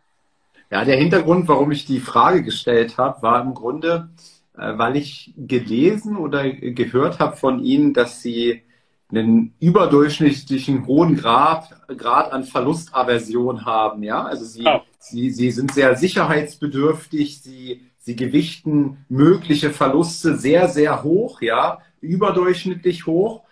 Und das ist relativ untypisch für Unternehmer, weil das Risiko eines Unternehmers ist ja tendenziell immer sehr hoch. Also ähm, ich kenne keine aktuelle Statistik, vielleicht Sie, aber die Anzahl von neu gegründeten Unternehmen versus Unternehmen, die dann tatsächlich erfolgreich sind, ähm, die ist sozusagen sehr, sehr zum Nachteil der, der, der, des Unternehmertums, ja, ja, weil wahrscheinlich neun von zehn scheitern oder so. Ja, also das, deswegen, wo ich meine Firma hatte, die war total auf Sicherheit ausgelegt, auch muss ich zugeben. Schon wo ich die Firma gegründet habe. Ich habe die Firma gegründet, da hatte ich praktisch schon die Zusagen von sieben Kunden, von denen jeder gesagt hat, sich äh, also festgelegt hat, dass er 10.000 D-Mark war es das damals noch äh, im Monat zahlt. Die hatte ich schon, die Zusage. Also ich hatte schon sicher 70.000 D-Mark Einnahme bei verhältnismäßig ganz geringe Ausgaben nur. Ja? Das war das Erste. Das war diversifiziert über sieben. Selbst wenn also jetzt einer oder zwei ausgefallen wäre, so, dann habe ich, ich habe schon wirklich die Firma sehr auf Sicherheit. Ich hatte später den größten Teil der Zeit nie mehr als drei Prozent vom Umsatz mit einem Kunden äh, äh gemacht. So dass selbst wenn jetzt, äh, wir hatten so auf dem höchsten 50 Kunden, selbst wenn da jetzt zehn weggefallen wären, wäre der Gewinn geringer gewesen, aber die Firma wäre nicht ich habe so hohe Gewinnspannen gehabt, das war also im Schnitt eine Umsatzrendite von 48 Prozent, ja, so also sagen wir, selbst wenn jetzt da Kunden weggefallen, das war auch aus dem Sicherheitsstreben heraus, ja, äh, wäre nur der Gewinn geringer gewesen. Ich habe sogar die, die Mietverträge so abgeschlossen, äh, die Büromietverträge, dass die auf zehn Jahre fest waren für mich, ja, und ich aber ein einseitiges Sonderkündigungsrecht hatte jedes Jahr. Also für mich ich hatte fest kalkulierbar die Räume zu einer festen gelegten Miete für zehn Jahre, aber umgekehrt, wenn es nicht gelaufen wäre, ich hätte jedes Jahr rausgekommen durch das Sonderkündigungsrecht. Das ist nicht einfach so ein Vertragsverhandeln, habe ich aber gemacht. Und ich habe sogar noch die, die, äh, die Verträge mit den Kunden, da habe ich nur langjährige Verträge gemacht, also die waren mindestens ein Jahr gelaufen, sind sich automatisch verlängert haben und hatte ich sogar noch indexiert an die Inflationsrate äh, äh, gekoppelt. Also das war alles sehr auf Sicherheit äh, ausgerichtet, ja. Und äh, ich gebe jetzt zu, so bin ich halt. Äh, hätte ich jetzt mehr riskiert, dann hätte ich vielleicht noch mehr äh, verdient, ja. Aber ich denke so, dieser Optimismus und die Risikofreude ist ein Vorteil beim Unternehmer, aber ist auch ein großer Nachteil oft, weil viele, die, die verlieren dann auch später dadurch alles. Und das ist besonders wichtig, wenn man dann übergeht von der Phase des Reichwerdens, wo sie schon gewisse Risiken logischerweise eingehen müssen, zur Phase des Reichbleibens. Und wenn die Leute, und die verstehen nicht die meisten, dass das ganz verschiedene mentale Voraussetzungen sind. In der Phase des Reichwerdens musst du auch dich in gewisser Weise fokussieren, musst du auch vielleicht ein bisschen mehr nach Bauchgefühl gehen, musst du äh, auch Risiken eingehen. In der Phase des Reichbleibens gilt genau das Umgekehrte. Da musst du möglichst breit diversifizieren, da musst du deine Risiken zurücknehmen, da musst du auch äh, weniger nach Bauchgefühl, sondern mehr analytisch vorgehen. Ja? Und das heißt, ähm, da muss man schon sehr klar unterscheiden. Und es gibt ja viele Menschen, die einmal reich geworden sind und dann äh, alles wieder verloren haben, weil sie da, darüber nicht rechtzeitig nachgedacht haben. Sie haben ja gerade mein eines Buch gezeigt, Reich werden und bleiben. Ja? Das fängt ja mit einem Kapitel an, äh, vom Millionär zum Tellerwäscher.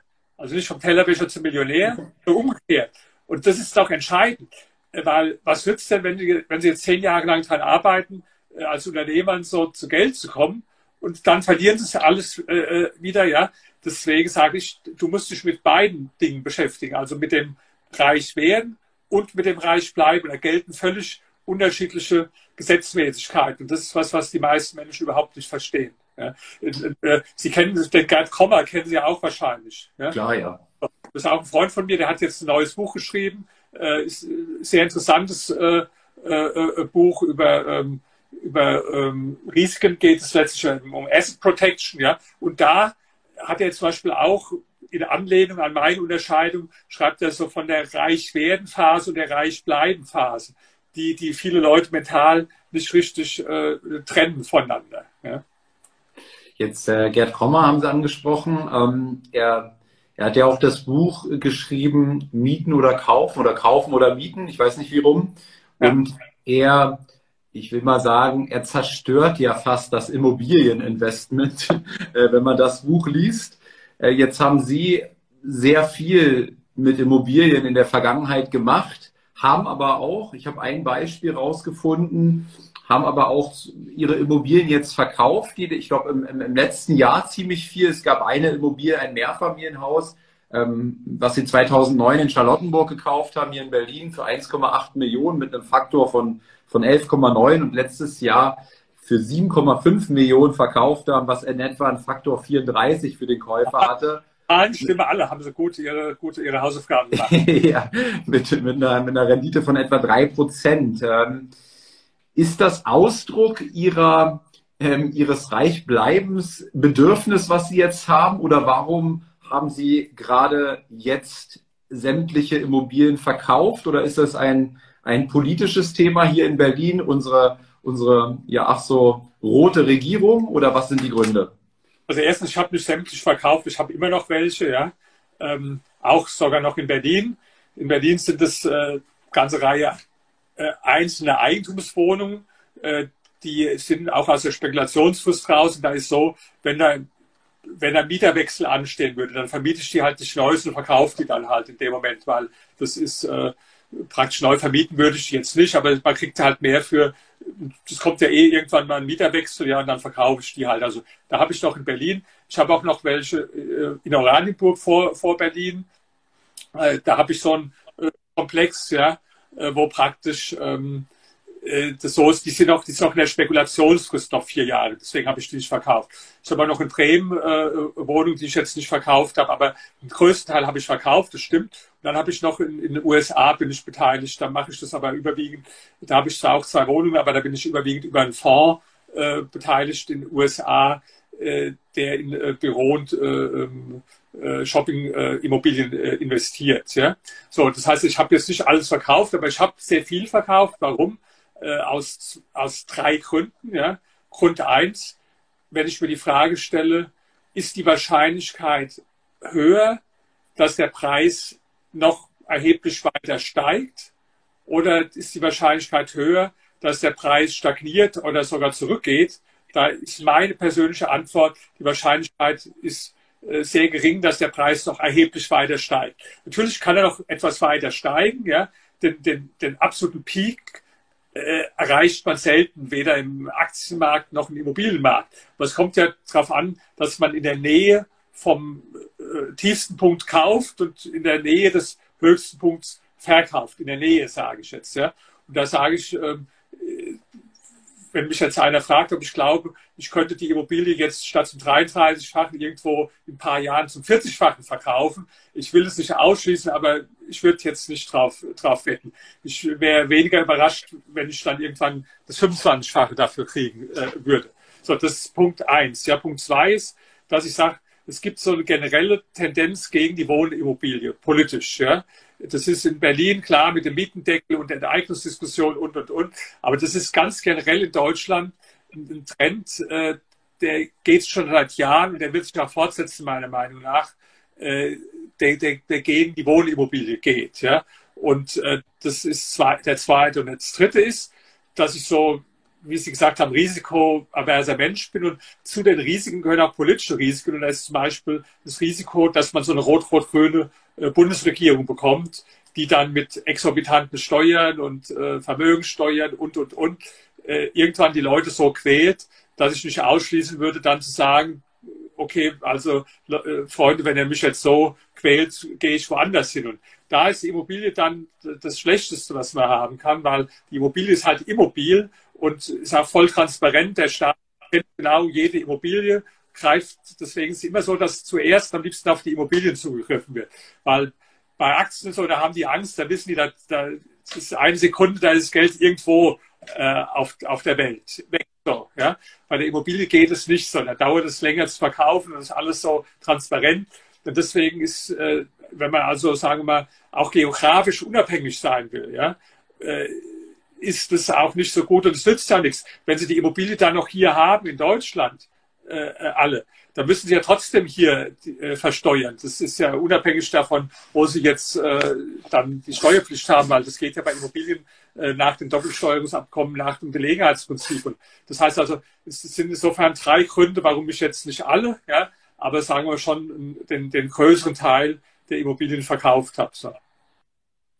Und jetzt kam die Frage hier von, von einem Zuschauer, ähm, wenn Sie jetzt, sage ich mal, relativ viel Kapital schaffen, ist ja immer gleichzeitig die Frage in der heutigen Zeit, was macht man denn dann, um es quasi vor der Inflation zumindest zu schützen, dieses Geld? Ähm, wo, worein investieren Sie es dann? Also ich will erst mal sagen, dass ich die Frage verstehe, weil sie mir auch praktisch äh, so sicher wie es Abend der Kirche mal als erstes gestellt wird. Die sagen dann die Leute, okay, du hast jetzt hier verkauft, aber was, was machst du dann denn mit dem äh, Geld überhaupt? Ja, da sage ich erstmal falsche Frage. Ja, warum? Weil man das geistig voneinander trennen muss. Die Frage, ob ich verkaufe oder nicht, und die Frage, was ich mache mit dem Geld. Das, das ist ganz wichtig. Bitte geistig trennen. Das hat nichts miteinander zu tun. Ja, ähm, die, die, und zwar warum? Weil ich bin ja ein privater und kein institutioneller Investor. Das heißt, ich bin ja gar nicht gezwungen, irgendwas immer zu machen. Im Gegenteil. Meistens ist es Beste, nichts zu machen äh, als, als Investor in, äh, in der meisten Zeit. Ja. Die meisten Leute werden dadurch äh, nicht reich, weil sie meinen, sie müssen immer, immer irgendwas machen. So, ja. Meistens besser, am, am besten mal gar nichts zu machen. Und äh, was heißt nichts machen? Das heißt, man kann ja auch das Geld mal vorübergehend äh, parken. Ja? Das ist natürlich heute unangenehm, das ist das stimmt, weil sie haben dann immer die Negativzinsen, ja, weil ich parke das dann ja in kurzlaufenden Anleihen und da haben sie natürlich dann, äh, ja, wenn sie dann eine Million da parken, dann kostet das vielleicht 10.000 Euro im äh, Jahr. Und sie müssen ja noch, selbst wenn sie eine moderate Inflationsrate haben, ja, das, das wird natürlich weniger dann. Das ist also nicht angenehm. Aber sagen wir, äh, bevor ich jetzt was völlig überteuertes kaufe, eine Schwachsinnsinvestition mache, dann nehme ich das halt mal hin, das ist ein Teil meines Geldes, ja, äh, dann halt mal, äh, das ist nicht angelegt, das wird nicht angelegt, das ist geparkt und es ist, äh, jetzt sagen die Leute, ja, das verliert dann, aber das ist, die Leute, die mir sagen, Nullzinsen oder Negativzinsen, das, das, das gab es früher noch nie. Das ist auch falsch. Wenn man mal über 120 Jahre analysiert, ja, dann ist es sogar für, für AAA-geratete Staatsanleihen eher der Normalzustand, wenn sie es nicht nominal sehen, sondern real. Ja? Die meisten Leute machen Fehler, dass sie, dass sie die Nominalverzinsung anschauen. Ja? Aber vielleicht hatten sie Zeiten, da haben sie äh, zum Beispiel äh, sechs äh, Prozent gekriegt für eine Anleihe aber vielleicht war die Inflation 7 Prozent. Da, da haben sie auch negativ gehabt. Also sagen wir, das ist nicht so, so ungewöhnlich, wie die meisten Leute das denken. Heute sieht man es halt nur eher, weil es nominal null ist oder schlechter. Ja? Das heißt also, natürlich habe ich jetzt nicht alles Geld in kurzlaufenden Anleihen. Es gibt ja immer Momente, wo man was wieder machen kann. Also ich sage mal, es ist jetzt genau ein Jahr her. Da habe ich jetzt leider war ich nicht mutig genug, muss ich zugeben. Ich hatte aber immerhin, ja, äh, für eine Million habe ich in, äh, in Fonds investiert zum Beispiel. Ja. Das war ein ETF, äh, also weltweiter ETF, der war Anfang letzten Jahres beim Anteilswert von 142 ja, und der ist dann gesunken bis 91. Ja. Und ich habe gekauft bei 101. Ja. Ähm, und hatte bei 101 gekauft. Ich hatte auch noch mal eine Order. Bei 90 hätte ich noch weiter nachgekauft, aber ist halt nicht passiert. Ja? Äh, so, deswegen war es da halt nur eine, nur eine Million. Aber immerhin, der gleiche Fonds, wenn, wenn Sie heute gucken, ist der bei 158. Ja? Das heißt, es ist jetzt praktisch 58 Prozent zugelegt in dem Jahr. Das kann jetzt morgen schon wieder anders sein oder in ein paar Monaten oder abstürzen. Ja? Ich will nur mal sagen, mich haben oft jüngere Leute gefragt, was mache ich denn? Und dann habe ich vor einem Jahr habe ich gesagt, so, du hast doch immer gefragt, was machst du? Jetzt ist der Zeitpunkt. Jetzt steig ein, jetzt kannst du was machen. Aber, ich, aber die meisten haben irgendwo nicht drauf gehört, weil dann, da war halt die, die Panik. Genau. Die meisten Leute, die, die machen ja so, die, denen fällt es leichter, was zu kaufen, wenn es praktisch äh, ein Jahr lang aufwärts gegangen ist, als was zu kaufen, wenn es total runtergerauscht ist. Bei mir ist es umgekehrt. Mir fällt es eher sehr schwer, was zu kaufen, wenn es irgendwo lange aufwärts gegangen ist und mir fällt es leicht, was zu kaufen, wenn es irgendwo abwärts gerauscht. Das ist halt meine Mentalität. Ja, ja, ja, sehr, sehr spannend. Ne? Ich meine, das ist, das ist dann wieder menschliche Psychologie. Ne? Das haben sie sich äh, äh hart erarbeitet, da psychologisch quasi gegenzukämpfen. Wir, wir Menschen erkennen ja oder wollen ja, unser Gehirn will ja immer irgendeine Tendenz erkennen wollen.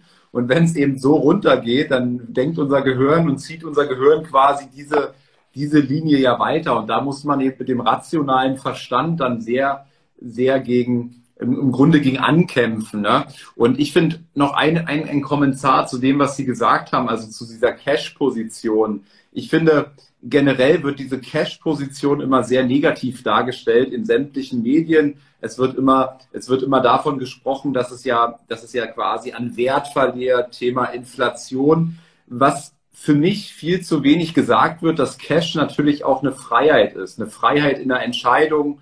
Sie haben gerade erwähnt, Sie hatten die Freiheit der Entscheidung, mal in einer Börsenkrise zu sagen, ich investiere jetzt eine Million in einen breit gestreuten ETF weil ich über meine Lebenszeit schon immer wieder diese Marktzyklen beobachtet habe und mit der Sicherheit daraus konnten sie handeln.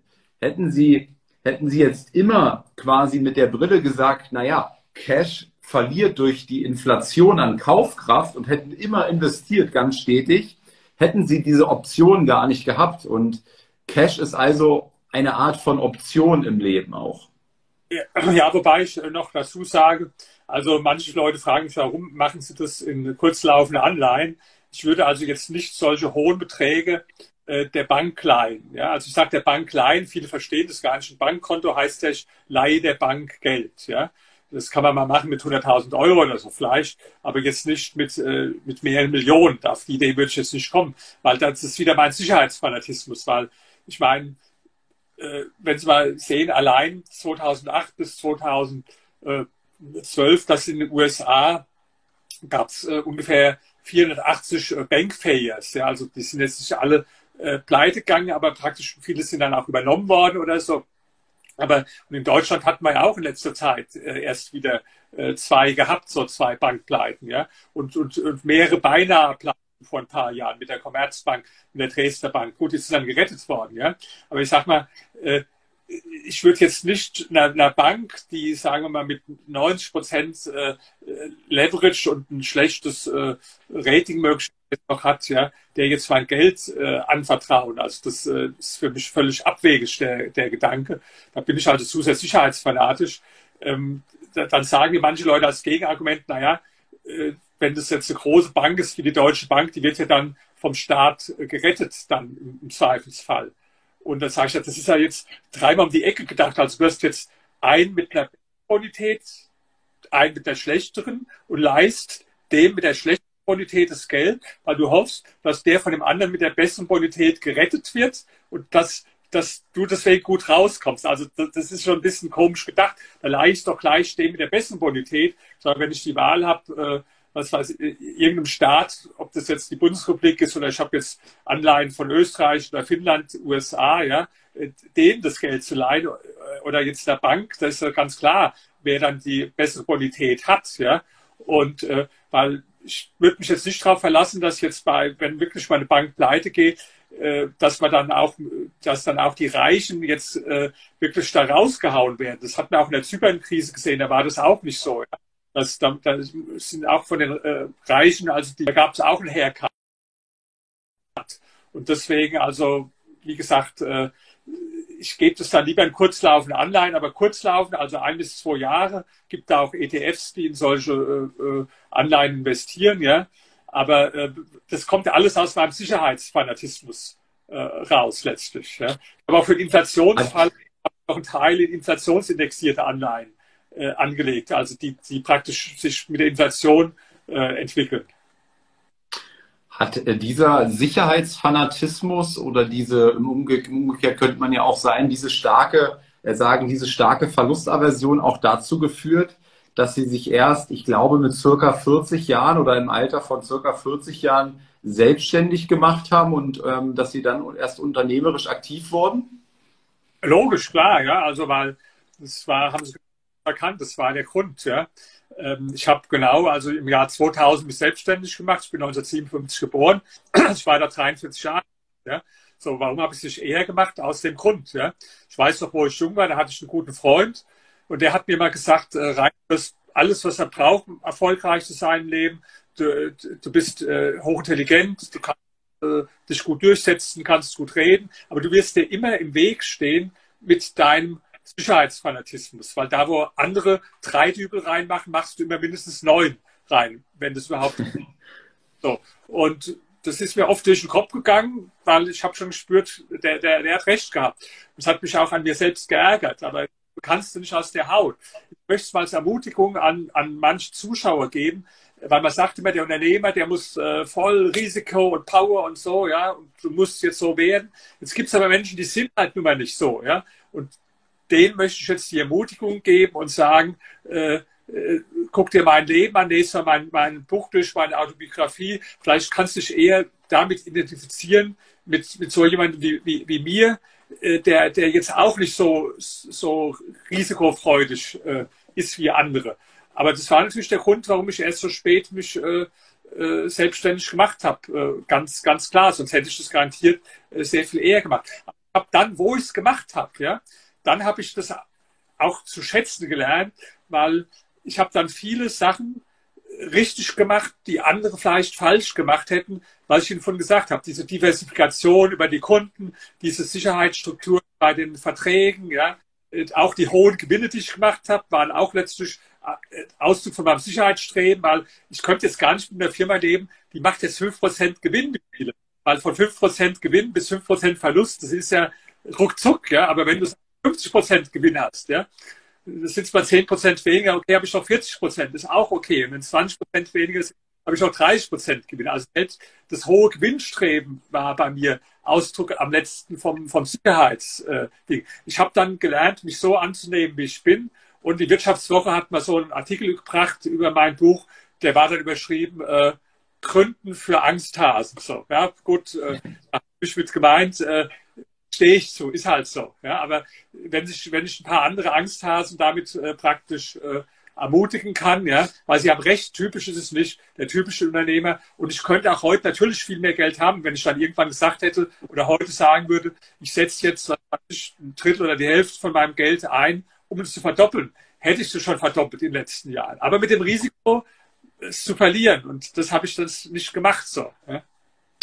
Ja, nee, das, das, das, das, das wollte ich auch nochmal so ein Stück weit damit rausarbeiten, weil ich eben ähm, es ein schönes Beispiel finde und ich glaube, mit diesem Beispiel, ja, da, da können sich viele dran inspirieren, die ihm vielleicht auch sagen, wie sie schon meinten, ich bin jetzt, ah, es ist mir zu viel Risiko und so weiter, aber ähm, man kann es eben trotzdem dann auch bearbeiten. Ne? Sie haben es ja, Sie haben es ja für sich dann irgendwann doch entschieden und Sie haben ja dargelegt heute, wie nämlich, es gibt ja, es gibt ja eine Mischung. Also Sie haben sich ja offensichtlich erstmal ein gewisses Polster erarbeitet, was Ihnen ähm, in, der, in dem Angestellten-Dasein nehme ich an, und haben dann gesagt, okay, jetzt habe ich mir schon mal sechs, sieben Kunden gesucht in dieser Unternehmung, die mir auch die Startphase Phase etwas gesichert haben. Ne? So, so, so grob kann man sagen.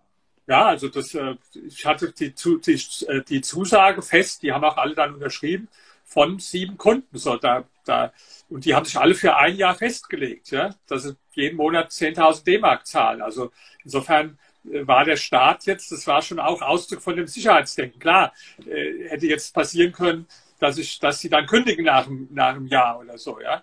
Und ich habe dann auch tatsächlich, sagen wir mal, gelernt, wo ich die Firma gegründet habe, dass ich, ich dachte, mehr von Public Relations verstehen, als es der Fall war. Ich habe mich da auch überschätzt, so wie viele Unternehmer. Aber ich war dann so clever und habe mir dann einen Mitarbeiter reingeholt, der hat mehr von verstanden. Das war der, von dem ich schon erzählt habe, dem ich später die Firma dann verkauft habe. Also das heißt, ähm, das ist auch wichtig, dass man dann praktisch flexibel ist. Ich habe dann auch das am Geschäftsmodell Sachen geändert und so, ja.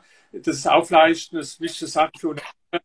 Wichtig ist nicht, was du äh, kannst oder geplant wenn du die Firma gründest, sondern wie schnell du dazulernst und dich flexibel einstellst. Also die, die, ich weiß, die BWL-Professoren, die sagen das Gegenteil, du musst da so Businesspläne machen. Und der Banker sagt dir das auch, aber der Banker ist nicht reich und der, der, der BWL-Professor ist auch nicht reich, die haben halt, ja.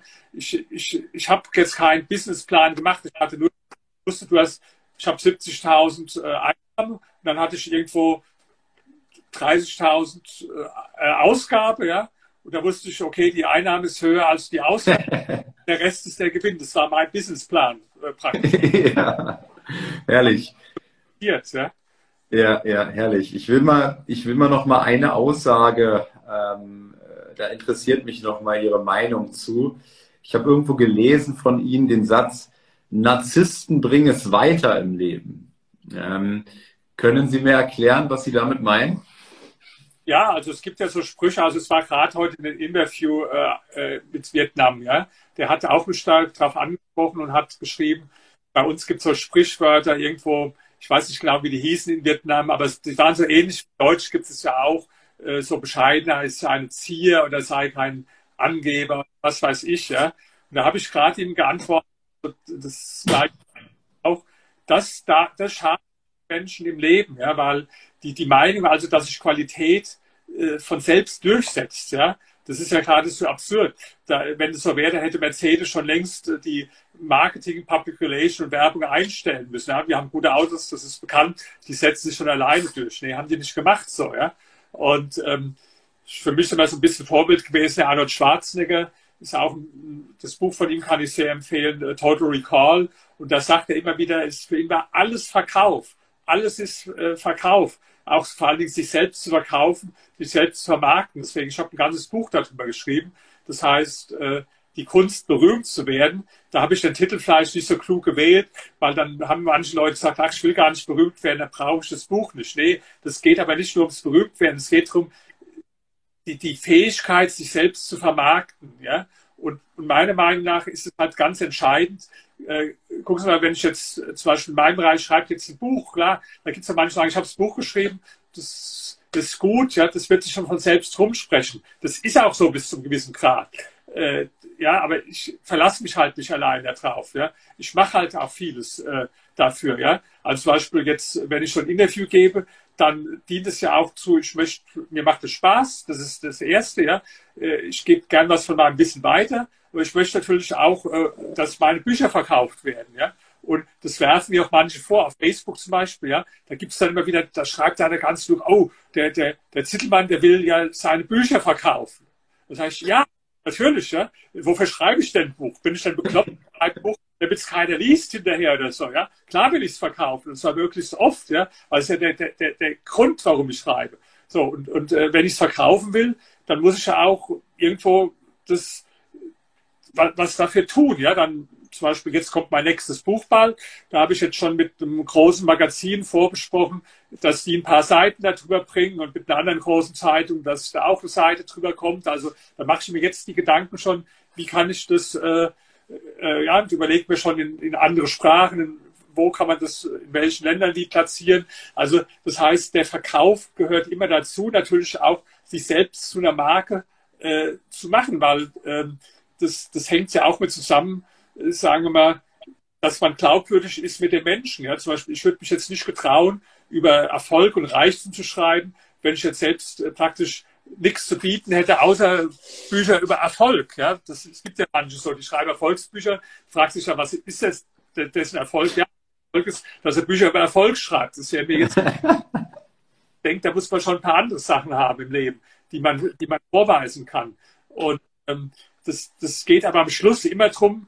Also, und, und ja, da sagen auch manche, zum Beispiel auf Facebook habe ich jetzt äh, gestern so ein, so ein Bild gepostet, äh, vom, äh, wo ich also Schultern trainiert hatte, ja, weil Schulter waren zeitlang so ein Schwachpunkt und da war ich jetzt stolz, dass, dass die Schulter sich jetzt ganz gut entwickelt. Und dann schreibt dann so einer, äh, ja, Herr Doktor, Doktor, Sie sind aber ein äh, ganz schön eitler, äh, selbstverliebter Gockel, schreibt er so da drunter. Da habe ich geschrieben, ja, also äh, äh, ich bin selbstverliebt, ist klar, weil ich meine, es auch traurig, wenn es anders wäre, weil wer sich nicht selbst liebt, kann auch andere nicht lieben. Aber ich habe so das Gefühl, Sie sind einer, der, der hat schon Freude dran, sonntags früh, so als Neckerholiker, andere Leute niederzumachen. Jetzt würde mich mal interessieren, posten Sie mal ein Bild von Ihrer Figur, damit ich mal den Vergleich habe praktisch. Hat er aber nicht gemacht dann. Ja? So. Und da kriege ich viel positives Feedback immer, ja. Äh, ich bin ja stolz drauf, klar. Äh, ich meine, ich bin jetzt, ich werde jetzt 64. Ich habe eine Figur, die ist besser als von 99 Prozent äh, auch der, der Leute, die jung sind. Warum soll ich nicht stolz drauf sein? Mir macht das Training Spaß äh, und dann, dann zeige ich das auch. Und, und wenn es polarisiert, ich weiß, da gibt es immer, auch heute jetzt, ich weiß, wo die Leute das Interview hören, da sind bestimmt, sie sagen es mir nachher, da gibt es bestimmt manche, die haben gesagt, Mensch, super, klasse, mehr von dem Zittelmann. Da gibt es andere, die haben bestimmt, Mensch, was ist das für einer? Was hat der für blöde Sprüche? Was ist das für ein Angeber und so weiter? Ja, so. Das, das, das ist so, ja. Das, wenn, wenn du authentisch bist, wenn du dich getraust, so zu sein, wie du bist, ja, dann polarisierst du äh, automatisch immer. So wie der Dieter Bohlen. Den finde ich auch klasse. Viele finden den scheiße, ja. Ich finde den klasse. Der polarisiert auch, ja der hat nie zu Ziel gehabt, dass jetzt jeder seine Sprüche gut findet oder so. Das wusste der. Und so bin ich auch. Wie der Dieter Bohlen praktisch.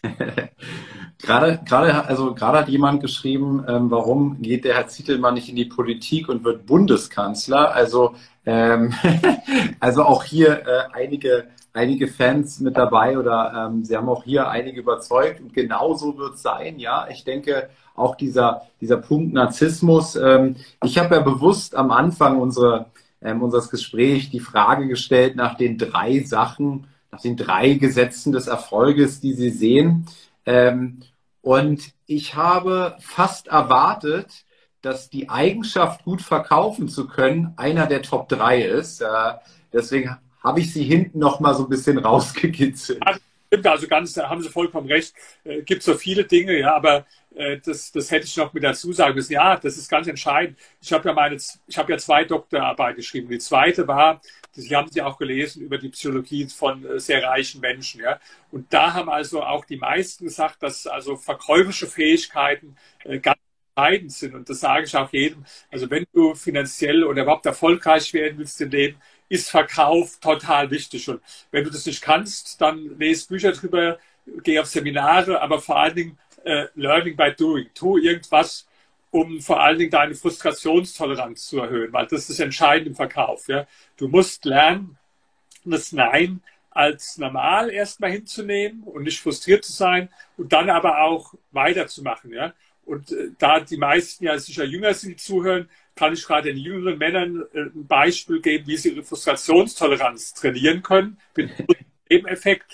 Äh, geh mal vor eine Boutique, wenn die Boutiquen wieder aufhaben, ja, und stell dich mal ein paar Stunden hin und äh, wenn eine hübsche Frau rauskommt, lad die ein zum Kaffee. Mit, nicht mit dem, in einem respektvollen, höfischen Weise. Ja, habe ich ganz oft gemacht. Entschuldigung, es ist mir gerade aufgefallen, ist vielleicht ein bisschen ungewöhnlich, aber ich möchte Sie gerne zum Kaffee einladen. Machen Sie es mal, ja. Da werden Sie überwiegend Neins bekommen. Ja. Eben, ja, äh, Sie sind viel zu alt für mich, sagen Sie bei mir dann manchmal, könnte es ja mein Vater sein, ja, so.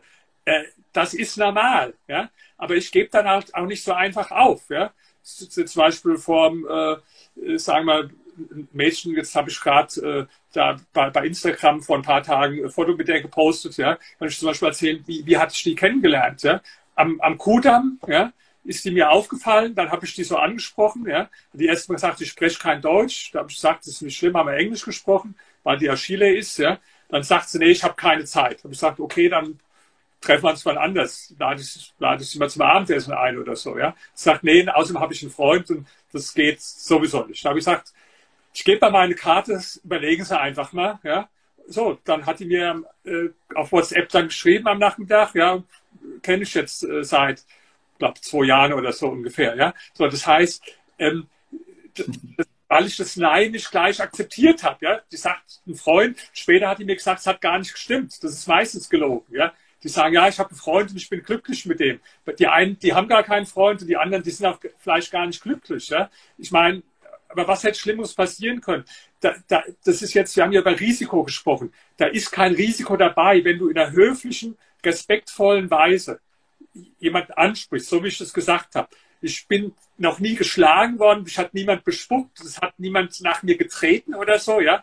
Das, äh, die, die meisten freuen sich, nehmen das als Kompliment, werden vielleicht sogar rot, ja. Das Schlimmste, was passiert, dass eine sagt, nee, sorry, ich bin vergeben, das, äh, nee, oder habe keinen Zeit weiß ich. Und das ist ein Beispiel, wie man die Frustrationstoleranz äh, praktisch mal trainieren kann mit dem positiven Nebeneffekt. Wer weiß, vielleicht haben Sie dann Ihre nächste Partnerin sogar äh, auf die Weise. Kann als Nebenwirkung passieren, aber selbst wenn nicht, Sie lernen äh, mit Frustrationstoleranz umzugehen und Sie lernen auch, dass wenn, wenn jemand nicht gleich sagt, ja, darauf habe ich gewartet, super, schön, dass Sie jetzt kommen, weil das war jetzt das, worauf ich gewartet ja, dass man dann trotzdem vielleicht nochmal einen weiteren Versuch macht. So. Ja, also das, äh, Sie hatten gesagt, Umgang mit dem Thema Nein. Vorhin war Martin Limbeck äh, hier, habe ich gesehen. Martin Limbeck, äh, von dem habe ich mal gelernt, Nein heißt nichts anderes als noch ein Impuls nötig. Ähm, ich bin ja selber Vertriebsleiter in einer Online-Marketing-Agentur, einer großen in Deutschland. Und ähm, ja, wenn wir im Verkauf arbeiten, ähm, haben wir wahrscheinlich am Tag 50 mal Nein und einmal Ja. Und davon leben wir, ja. Äh, da können wir gutes Geld verdienen und man bezahlt uns quasi so gut, weil wir nicht, nicht wegen dem einen Jahr, sondern weil wir aushalten können, weil wir psychisch aushalten können, mit 49 Neins am, am, am Tag umzugehen. Und der Punkt ist ja das, was Sie sagten, diese Übung jetzt vor der Boutique wir Menschen sind eben nicht gemacht für Ablehnung. Unser Gehirn ist nicht gemacht für Ablehnung und das müssen wir trainieren.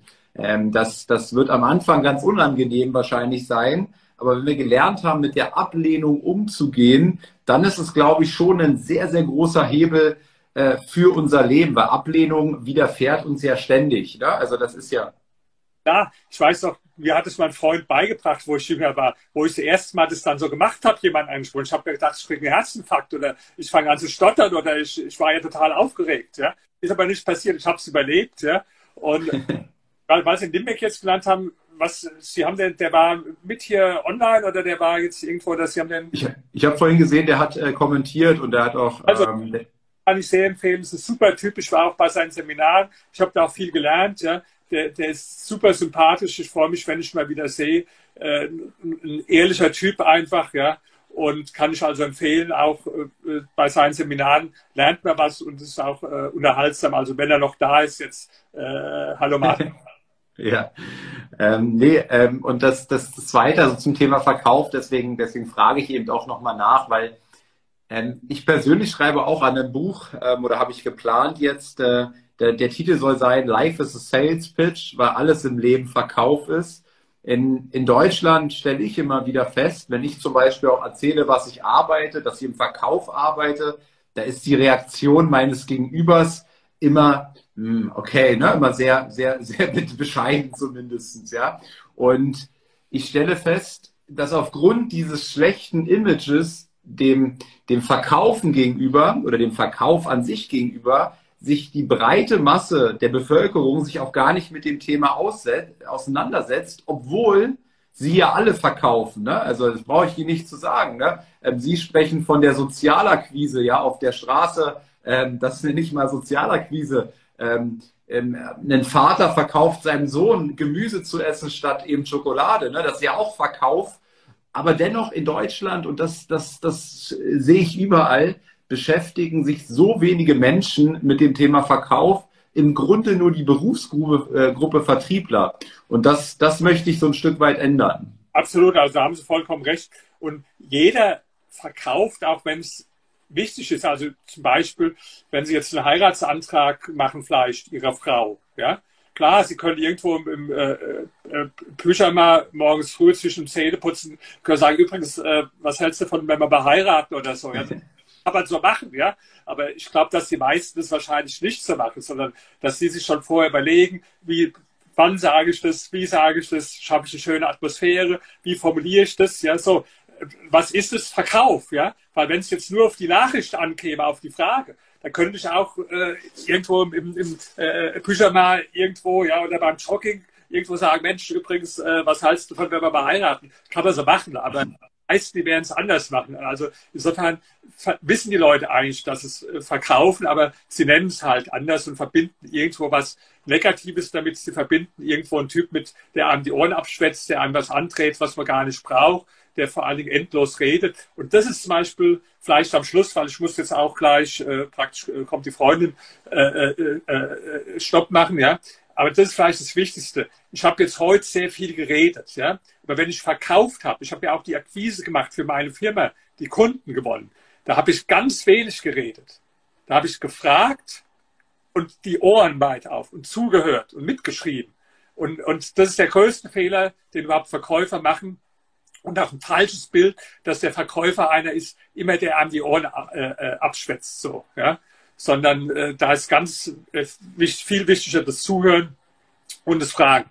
Also mein Vorschlag wäre, das haben wir doch anderthalb Stunden gemacht, das hat auch gut geklappt. Lassen Sie uns gerne mal, wenn genug Leute sagen, wir wiederholen das, ja, dann machen wir das gerne nochmal und dann können können Sie vielleicht sogar, wenn da Fragen sind oder so, die jetzt Leute aufgeschrieben haben oder kommen, die können wir dann alle mal durchgehen und dann machen wir einfach neuen Termine aus, wo die Fragen, die jetzt heute nicht da waren, wo wir dann auch noch mehr Interaktion äh, machen, praktisch äh, beim nächsten Mal, wo dann überwiegend die äh, alle zuschauen, da, da wo, wo die dann noch zu Wort kommen. Das war vielleicht heute noch zu wenig. Ja? Das machen wir aber gerne. Mir hat Spaß gemacht. Sie haben gute Fragen gestellt und äh, bedanke mich dafür. Und äh, ja, wie gesagt, äh, für Sie praktisch die nächste Aufgabe hier, das letzte größere Ziele. Ja, das ist ja.